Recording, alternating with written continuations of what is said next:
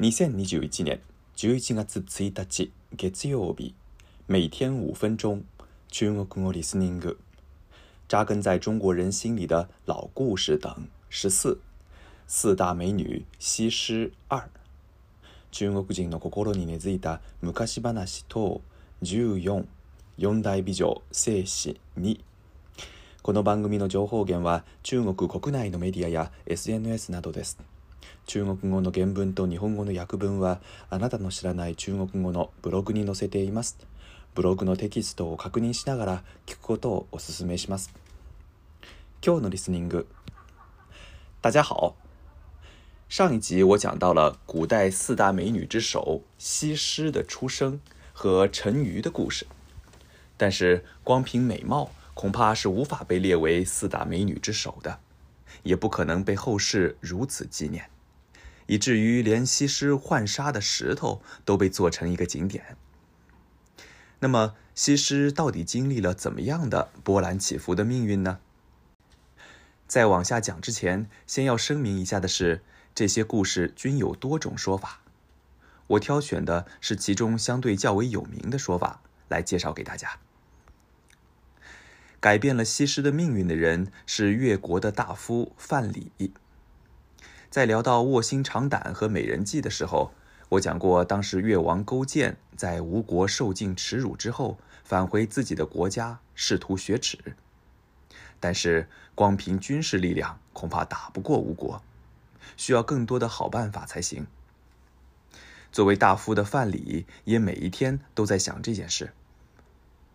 有一天，范蠡路过祝罗山，偶尔看到了浣纱的西施。被其美貌所惊艳，据说两人一见钟情。范蠡当场就决定把西施带回王宫。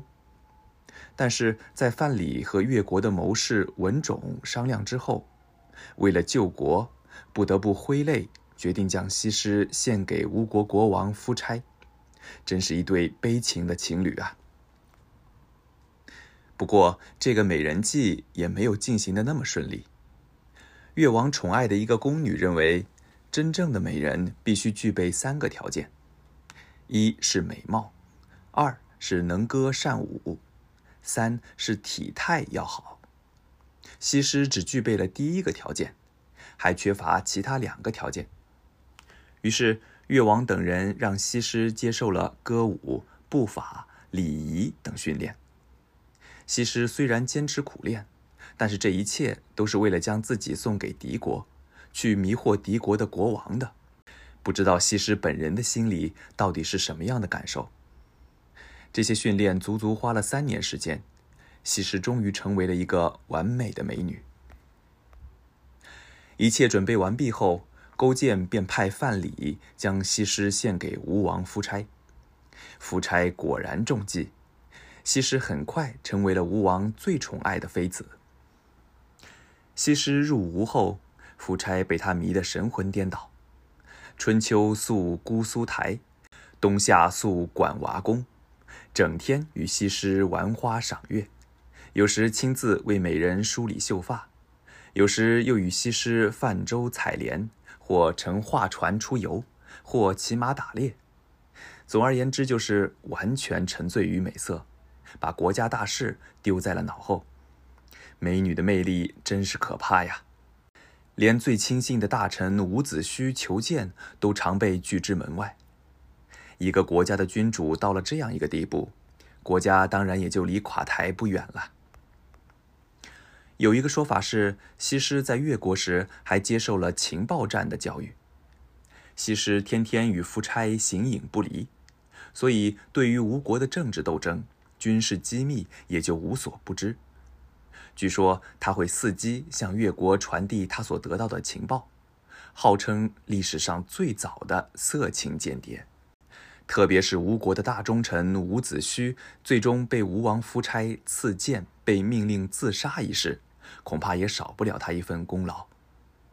因此可以说，西施是勾践灭吴雪耻的最大功臣之一。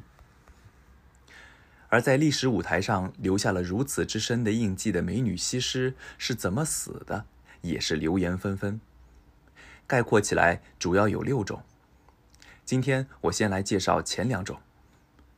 第一种是愧疚自缢说，说西施帮助越国灭掉吴国之后，一方面因为完成了自己的使命而感到欣慰，另一方面觉得对不起吴王夫差，感到内疚，在一种异常矛盾的心理中不能解脱，最后自缢于吴国的管娃宫内。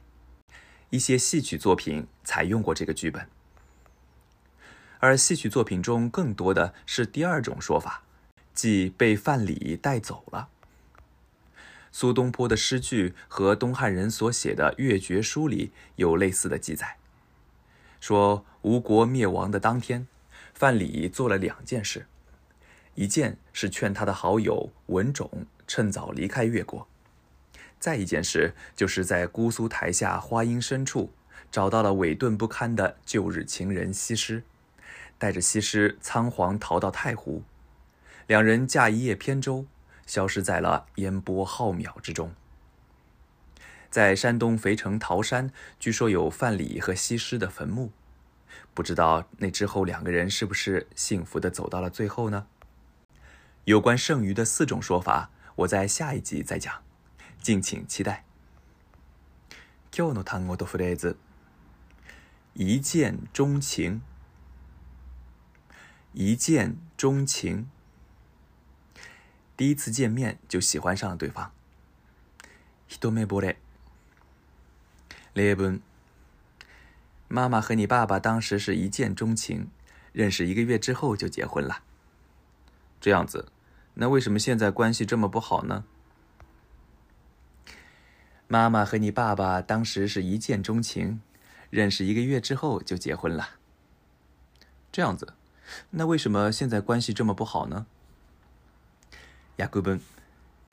お母さんはね、お父さんと一目惚れして知り合って1ヶ月で結婚したのよ。そうなんだ。じゃあなんで今こんなに仲が悪いの？以上です。 良い一日を。